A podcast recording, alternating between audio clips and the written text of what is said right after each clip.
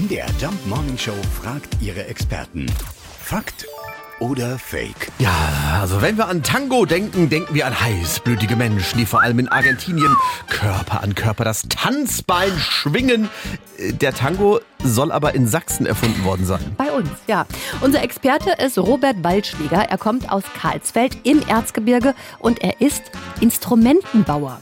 Und dass wir ihn fragen, hat einen Grund. Also grundsätzlich ist da was dran. Es geht hier um das Handzuginstrument Bandonion. Man hat es hier im Erzgebirge als Volksinstrument gespielt, auch genannt als das Bergmannsklavier oder das Klavier des kleinen Mannes. Und später wurde es durch Auswanderer mit nach Südamerika genommen.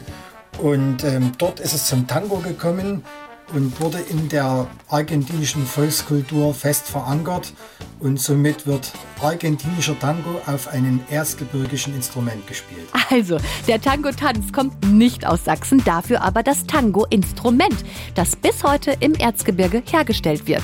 Und so klingt das Ding. Na dann tanzen wir doch mal in den Tag. Fakt oder Fake? Jeden Morgen in der MDR Jump Morning Show. Mit Sarah von Neuburg und Lars Christian Karde. Und jederzeit in der ARD Audiothek.